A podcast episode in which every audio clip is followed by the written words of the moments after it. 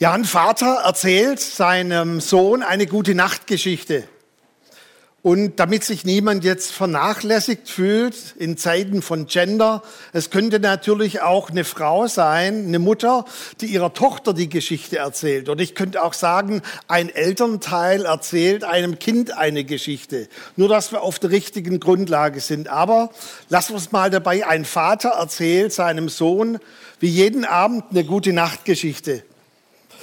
Und der Vater ist begeistert, wenn er die Geschichten erzählt. Und an diesem Abend ist das Thema dran, Jesus, der gute Hirte. Jesus, der sein Leben hingibt, der diese Herde verteidigt, wenn böse Wölfe kommen. Und der Vater redet sich in Rage und am Schluss streicht er seinem Sohn so ganz liebevoll über die Schläfe und er sagt, mein lieber Sohn, auch du darfst ein kleines Schäflein sein in dieser großen Herde von deinem Vater im Himmel. Lasst uns doch beten. Aber der Sohn, der hat irgendwie noch ein bisschen Protest auf seinen Lippen und er sagt, Papa, muss ich denn ein Tier sein, um zu Gott zugehörig zu sein? Und der Vater ist völlig perplex und der Sohn sagt, okay Papa, wenn ich schon ein Tier sein muss, ich möchte kein Schäflein sein, sondern ich möchte ein Tiger sein. Ich glaube, in jedem von uns liegt es drin, dass wir etwas von Bedeutung sein wollen. Man sagt heute auch, dass man etwas sein möchte von Fame. Ich habe euch mal so ein Bild mitgebracht. Ich glaube, insgeheim träumt jeder davon, dass er so ein kleiner Superheld oder so eine kleine Superheldin ist. Und es gibt ja hunderte von Shows und Formaten, die ausschließlich davon leben, dass es Stars gibt und Followers. Also ohne die Followers wäre niemand ein Star. Ich meine, es gibt heute unzählige Millionen von Bildern, die irgendwie ins Netz gestellt werden. Wenn ich das mir mal überlege, ich habe von meiner Oma, die gestorben ist, als ich 14 Jahre alt war, ich finde gerade noch ein Bild von ihr. Ich weiß nicht mehr genau, wo es ist, aber durch das Bild habe ich noch so eine umrissene Vorstellung. Heute findest du von manchen Personen tausende von Bildern im Internet und viele stellen sie hinein mit diesem Hunger.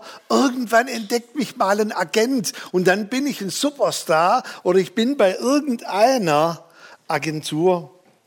Und auch übrigens im geistlichen Bereich. Paulus schreibt ja in Epheser 6, dass unser Kampf nicht gegen Fleisch und Blut ist, sondern gegen die Mächtigen und Gewalten. Unser Kampf ist heute mittlerweile im geistlichen Bereich um die Likes und um die Klicks.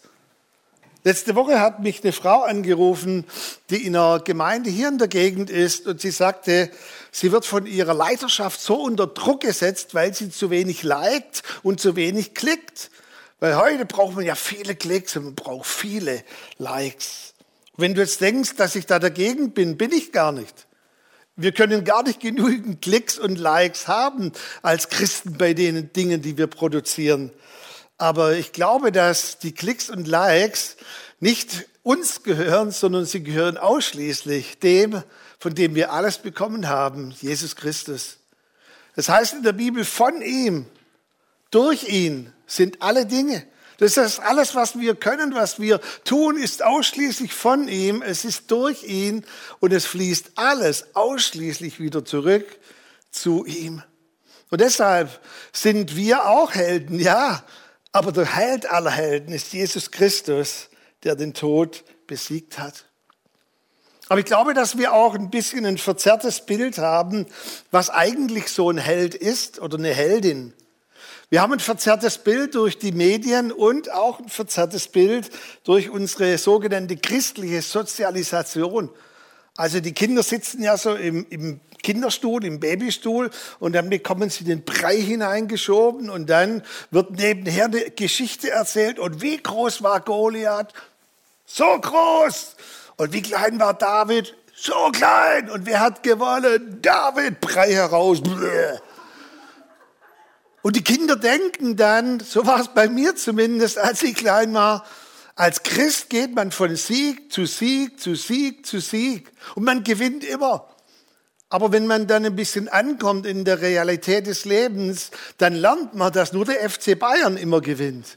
Ansonsten gibt es auch Niederlagen im Leben. Durch das Kugelmikrofon hört ihr ein paar Dinge jetzt hier im Raum.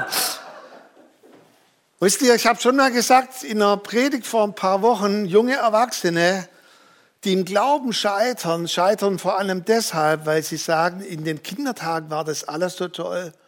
Oh, David gegen Goliath und Simson und die ganzen Dinge. Aber in meinem Leben, in der Mitte des Lebens, nach dem Studium, im Job, kleine Kinder, da habe ich eine ganz andere Realität, eine ganz andere Herausforderung im Leben.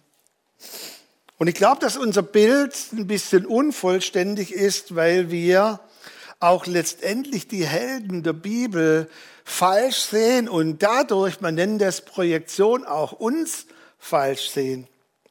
In Hebräer 11, da ist dann so eine Auflistung dieser Helden der Bibel. Und früher habe ich das immer geliebt zu lesen, so diese Heldinnen und diese Heldenliste in der Bibel.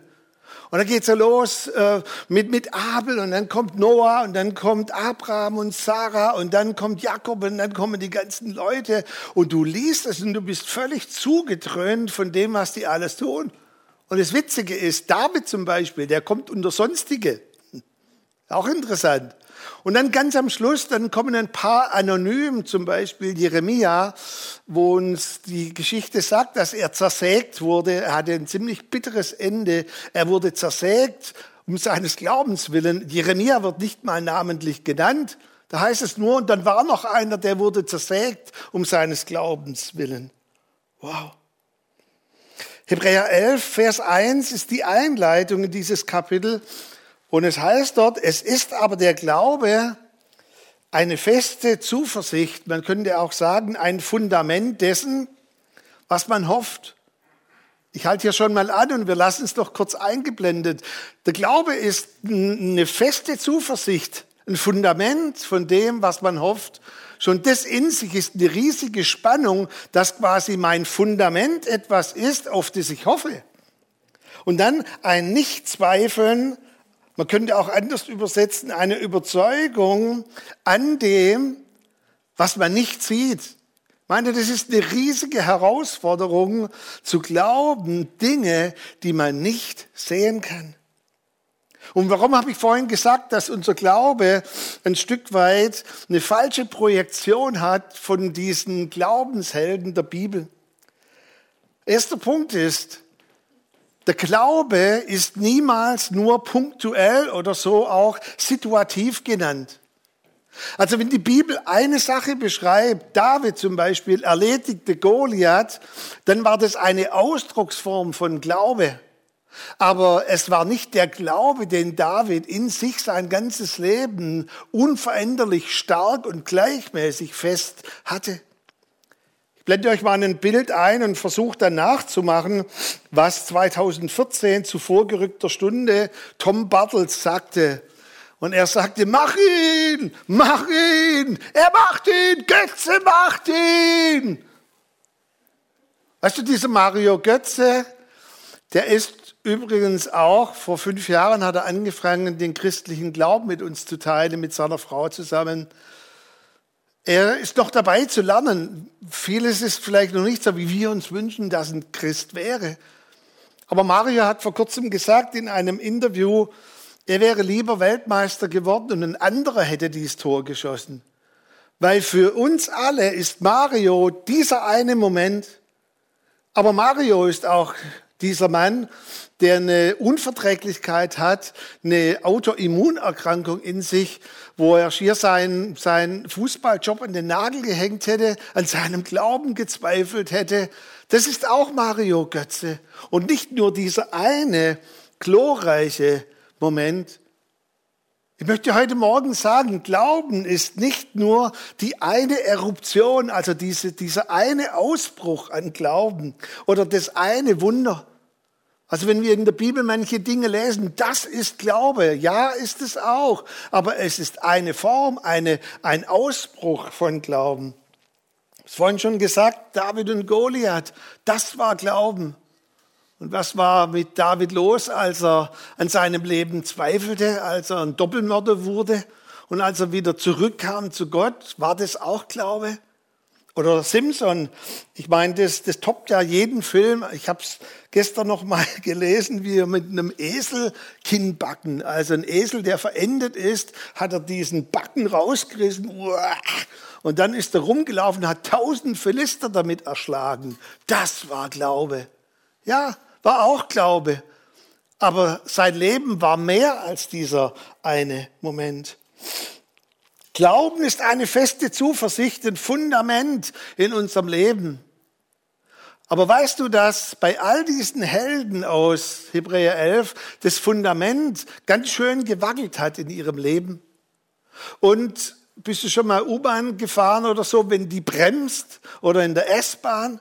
Weißt du, du musst dich nicht festhalten, wenn alles glatt läuft. Aber wenn so eine Vollbremsung kommt oder wenn es wackelt, dann hält man sich instinktiv fest. Und die Leute haben sich instinktiv festgehalten an ihrem Gott, wenn es gewackelt hat in ihrem Leben. Weißt du, zu glauben, ohne Dinge manchmal zu sehen, ist ganz schön herausfordernd. Und da trauen wir manchmal Menschen auch viel zu, dass sie etwas glauben sollen, was sie gar nicht sehen können. Und es kann nur der Heilige Geist ihnen offenbaren. Aber wenn jetzt noch Zweifel dazukommen, dann ist es brutal hart zu glauben. Abraham, der Glaubensheld. Wir lesen fast zwei Kapitel, dass er gezweifelt hat, dass er mit Gott fertig war. Und als Gott kam und sagt, Abraham, sei gesegnet, Shalom, hat Abraham zurückgebefft und gekeift und gesagt, womit denn? Womit denn bin ich gesegnet? Und dann hat Gott seine Zusage nochmal erinnert und seine Frau hat sogar Gott ausgelacht. Und trotzdem ist sie in dieser Liste der Glaubensheldinnen aufgelistet. Und Gott hat es nicht irgendwie rausretuschiert. Oh, das darf nicht sein, dass man über Gott lacht oder dass man an Gott zweifelt. Weißt du, dieses Glaubenslevel, wie es hier heißt in Hebräer 1, eine, eine Überzeugung, etwas, das, das tief in uns ist, diese Überzeugung ist nicht jeden Tag gleich stark. Diese Überzeugung ist irgendwelchen Achterbahnfahrten unterworfen in unserem Leben. Manchmal haben wir eine starke Überzeugung und manches Mal haben wir eine geringere Überzeugung. Aber die Bibel sagt, dass es trotzdem Glaube ist, wenn wir festhalten und nicht zweifeln. Ich habe einen Artikel gelesen am Donnerstag von zwei ähm, Hillsong Worship Leitern. Einer hat seinen Glauben mal momentan auf Eis gelegt und der andere hat dem Glauben mehr oder weniger den Rücken zugewandt, weil sie beide gesagt haben, diese Maschine, dass du zum einen, bei Hillsong wird ja gecastet, dass man gut aussieht, also man muss immer gut aussehen, gut drauf sein. Und wenn man dann irgendwelche Zweifel hat oder wenn in, im Leben dann auch manchmal Dinge kommen, wie die erste Worship-Leaderin Darlene Czech, die dann an den Brustkrebs erkrankt ist, die hat man einfach liebevoll für sechs Jahre auf die Seite genommen, weil das passt da nicht ins Bild, dass man jeden Sonntag hüpft und alles ist toll. Kann man Worship machen, wenn man auch zweifelt an Gott? Bitteschön, bei uns kann man das. Warum? Weil das dazugehört und weil das erst die Echtheit ausmacht. Weißt du, wer noch nie an Gott und manchen Dingen gezweifelt hat, bei dem möchte ich seinen Glauben anzweifeln.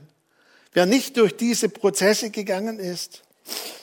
Und der zweite Punkt ist, Glaube entsteht erst durch einen Lebensprozess und durch die Phasen des Lebens. 1. Petrus 1, Vers 6 bis 7. Das ist jetzt die Micha-Übersetzung, weil alle Übersetzungen haben mir jetzt nicht so gefallen. Dann habe ich es einfach selber übersetzt. Durch, dort heißt es, durch vielfältige Herausforderungen, hört mal, das, das ist doch schon eigentlich eine Predigt für sich. Luther sagt, durch mancherlei Anfechtung, wow, total ermutigend, vielerlei, es gibt vielerlei Herausforderungen, bewährt sich der Glaube und wird kostbarer als Gold, das durchs Feuer geläutert wird. Weißt du, das erleben wir gerade in unserer Welt, in der wir leben, auch in dieser Corona-Zeit, aber insgesamt in dieser Globalisierung, in der wir leben. Wir leben ein zunehmend schnelleres Lebenstempo. Wir leben in einer Zeit, die so viel komplexe Herausforderungen hat, Anforderungen, sich in dieser multimedialen Welt zurechtzufinden Ich meine, mein Papa war ja Pastor in vier Gemeinden. Damals musste man als Pastor einmal die Bibel durchgelesen haben und eine gute Bibel besitzen. Das war's. Du, du, du, du würdest heute nirgends angestellt werden. Du musst dich in, in Menschenführung auskennen, in emotionaler äh, Stabilität musst du dich auskennen, Leiterschaftsprinzipien, theologisch einige Dinge durchlaufen haben und vor allem brauchst du auch eine gewisse Medienkompetenz. Ich meine, ich sage es halt ganz demütig, aber meine Folien sind schon die besten. Aber wie dem auch. Und der Peter natürlich auch, das ist ja klar. Hab die Hand gesehen, ich werde für dich beten. Ähm, und ich glaube, Michael Winkler wird nächste Woche auch darüber sprechen, über ein, ein, ein, Modewort in unserer Gesellschaft, Agilität, also dass man sich ständig einer verändernden Umwelt anpassen muss. Weißt du, wer heute zum Beispiel noch noch hängen geblieben ist in Zeitmanagement. Also viele sagen, ich, ich habe ein Zeitmanagement. Wir haben als Familie so ein, so ein Zeitmanagement. Darf ich dir ganz ehrlich was sagen? Du tust mir leid. Zeitmanagement ist total out. Und wenn zum Beispiel ein Berater in einer Firma noch über Zeitmanagement referiert, ach du meine Güte. Heute ist Energiemanagement gefragt. Also wie viel Energie saugt mir was in meinem Leben und wodurch bekomme ich wieder Energie? Wow. Seht ihr, wie der Glaube quasi sich in einem ständig verändernden Umfeld zeigt? Und manche zerbrechen daran, ja, sie scheitern sogar. Aber weißt du was? Und ich werde es zweimal sagen, dass jeder das auch glaubt. Wahrer Glaube schließt Niederlagen und Misserfolge mit ein. Wahrer Glaube schließt Niederlagen und Misserfolge mit ein. Und ich habe es vorhin schon gesagt, die Bibel, sie ist nicht so, dass sie jetzt sagt, David, da berichten wir nur das von, von diesem Sieg gegen Goliath und alles andere retuschieren wir raus. Nein, die Bibel lässt es drin, dass wir auch durch die Fehler ermutigt sind und sagen, wow, wenn der so auf die Schnauze gefallen ist, und der so bitter versagt hat, wie zum Beispiel Petrus, dann mache ich auch weiter mit meinem Glauben. Es gibt ja dieses Prinzip, das ich per Namen sehr liebe, das Micha-Prinzip. Und zwar Micha 7, Vers 8, leider nicht Vers 7, das wäre genial, Micha 7, 7. Und dort heißt es, ich bin am Boden, aber ich stehe wieder auf. Und das haben alle diese Glaubenshelden gemacht. Sie sind auch hingefallen. Sie sind auch gestürzt. Abraham, der erste, der Vater des Glaubens, mit seiner Magd. Er ist hingefallen, aber er ist wieder aufgestanden. Und jetzt möchte ich etwas tun, das man eigentlich einen Tabubruch nennt, also etwas, was man nicht tun sollte. Ich habe auch schon in der Ausbildung gelernt, ähm, man darf das nicht unbedingt tun, also einzelne Personen oder Personengruppen herausheben, weil da kann man nur verlieren, weil dann andere sich benachteiligt fühlen. Aber es ist mir sowas von Sturz heute Morgen, weil es von meinem Herz kommt. Und ich habe von meinem, auf mein Herz gelegt bekommen, dass ich einige Personengruppen gern ansprechen möchte, ganz direkt und euch zusprechen möchte, dass ihr Heldinnen und Helden Gottes seid. Ich möchte an, anfangen bei unseren Kids. Und wenn ich so an unsere Kids denke, die jetzt über ein Jahr auch kaum irgendwelche Präsenztreffen hatten in unseren Gottesdiensten und darüber hinaus so wenig Sozialkontakte. Und wir wissen, dass gerade bei Kindern die Sozialkontakte enorm wichtig sind. Wie sie das meistern, wie, wie sie auch mit ihren Eltern durchgehen durch diese Zeit, auch in der Schule. Ein Jahr kaum Präsenzunterricht. Und wenn Präsenz, dann voll mit Maske. Einige kommen zum Beispiel nach Gottesdiensten auf uns zu, nicht auf mich, auf uns. Sagen, ah, so eine Stunde mit der Maske ist lang. Frag mal einen Schüler. Den ganzen Tag vermummt. Oder dann auch spaßeshalber wird das schon gesprochen von denen, die jetzt das Abi vor sich haben oder hinter sich, das Corona-Abi. Bewirb dich mal mit dem Corona-Abi. Ein ganzer Tag Online-Unterricht. Ich durfte vor zwei Wochen einen Vormittag und dann noch mal einen ganzen Tag unterrichten online. Ich war sowas von fertig. Ich war brotfertig. Ich meine, dem Samstag, dann, als ich nach Hause kam, hat Stuttgart mal wieder gegen Bayern verloren. Aber ich habe das gar nicht mitgekriegt. Ich war fertig. Wisst ihr, unsere Schüler haben das Tag für Tag für Tag für Tag. Und dann manches Mal obendrauf noch Konfi, Online-Stream, juppie. Und Freitag Jugend, wie denn? Online-Stream, juppie. Hey, aber dass sie trotzdem dranbleiben und sagen, irgendwie doof, aber wir möchten trotzdem an der Gemeinschaft und an Jesus dranbleiben. Und das bewundere ich von ganzem Herzen. Überhaupt in dieser multimedialen Welt sich zurechtzufinden, ist der Wahnsinn. Ich habe letzte Woche telefoniert mit einem Freund, er ist Regisseur, Filmregisseur, USA, lebt in Hollywood. Und ich habe dann gesagt, wie ist das jetzt so in Hollywood zu leben? Sagt er, der ganze Ort ist ein riesiger Ort von Drogen und alle sind verschlupft. Und ich habe gesagt, wow, okay. Und dann habe ich gesagt, manchmal bin ich echt froh, dass das früher bei uns in der Schule noch nicht war. Und dann sagt er, es gab schon einen, jetzt sagt man mal Dunkelziffer, vielleicht zwei, die auch was mit Drogen zu tun hatten. Aber Micha, du warst viel zu lieb, du hättest die niemals gefunden. Heute in den Schulen, wenn unsere Kids älter werden, ist doch jeder verstopft, oder? Oder läuft rum mit einer Wodka-Lemon-Fahne. Und da sich zurechtzufinden, seinen Glauben zu stehen. Wisst ihr, unsere Jugendlichen haben einen vollen Respekt und sind für mich echte Heldinnen und Helden Gottes. Dann unsere Singles, Alleinstehenden, Geschiedenen, Verwitweten. Ich habe manches Mal so den Wunsch, mich ja allein zu Hause. Ähm, also das liebe ich manchmal, wenn ich einfach allein zu Hause bin. Aber unsere Alleinstehenden sind jeden Tag allein zu Hause. Puh, die Tage sind auch gerade lang. Keine Freizeitangebote, kein Restaurant offen. Ihr habt meine volle Bewunderung. Auch wenn jemand geschieden war, sich wieder jemand anvertrauen zu können. Auch, ich nehme das nicht für selbstverständlich, uns als Leitern anzuvertrauen, zu vertrauen, wenn schon mal so ein Bruch war im Leben. Wir sind vor ein paar äh, Wochen am Grab gestanden von unserer lieben Martha Weidelich, die kurz vor ihrem 93. Geburtstag starb. Und dann sprach Petra an, äh, mich an, unsere Gebetsleiterin, und sagte, Micha, schon komisch, dass all unsere drei Ladies alle sehr früh ihren Mann verloren haben. Habe ich zum ersten Mal realisiert, alle drei, unsere Else, unsere Martha, unsere Marianne Röckle, haben früh ihre Männer verloren und haben ihre Kinder großgezogen. Bei der Marianne waren es fünf Jungs. Der Martin war, war mit dabei, das war natürlich schwierig. Aber könnt ihr euch das vorstellen? Was für Glaubensheldinnen Gottes.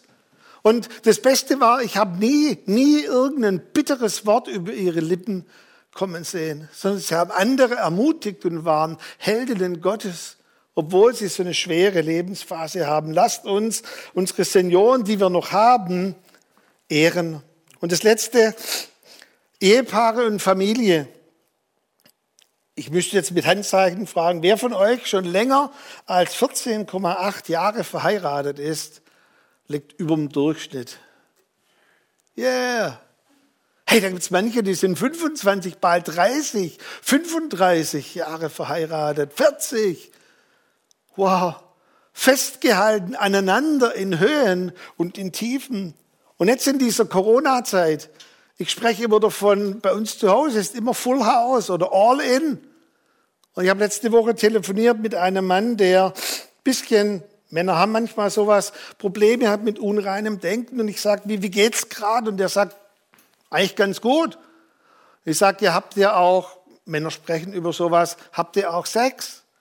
Und er sagte, Corona, all in, immer full house. Wir haben schon seit über einem Jahr nicht mehr Sex. Wow. Und dann aber mit seiner Gedankenwelt klarzukommen, das bekommt meine volle, volle Bewunderung. Das ist ein Held für mich. Wisst ihr, was ich meine? Dass er, dass er hier durchkommt.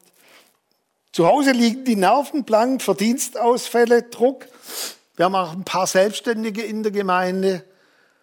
Ihr seid für mich echte Helden, Glaubenshelden, jetzt durchzukommen durch diese Zeit. und auch eine Bewunderung bei Familien, wie ihr durch diese Zeit gemeinsam geht. Ich habe für alle Heldinnen und Helden Gottes ein abschließendes Zitat. Das ist gut, auch wenn es nicht von mir ist. Aber das möchte ich uns mitgeben für unsere Lebensphasen. Wenn dein Leben eine Achterbahn ist, reiß wenigstens die Arme hoch, wenn es bergab geht. Hey, dadurch entstehen Heldinnen und Helden Gottes, dass sie in der Achterbahn des Lebens, dass sie an Gott dranbleiben. Wenn es nach oben geht, ist es einfach, die Hände nach oben zu halten. Aber wenn es nach unten geht, reiß wenigstens die Arme hoch, wenn es bergab geht. Und wir singen jetzt einen Song, der heißt I raise a Hallelujah. Also nicht schwäbisch, I raise a Hallelujah, sondern ich bringe dieses Halleluja aus mir heraus in der Gegenwart meiner Feinde, in der Gegenwart von meinen Lebensumständen.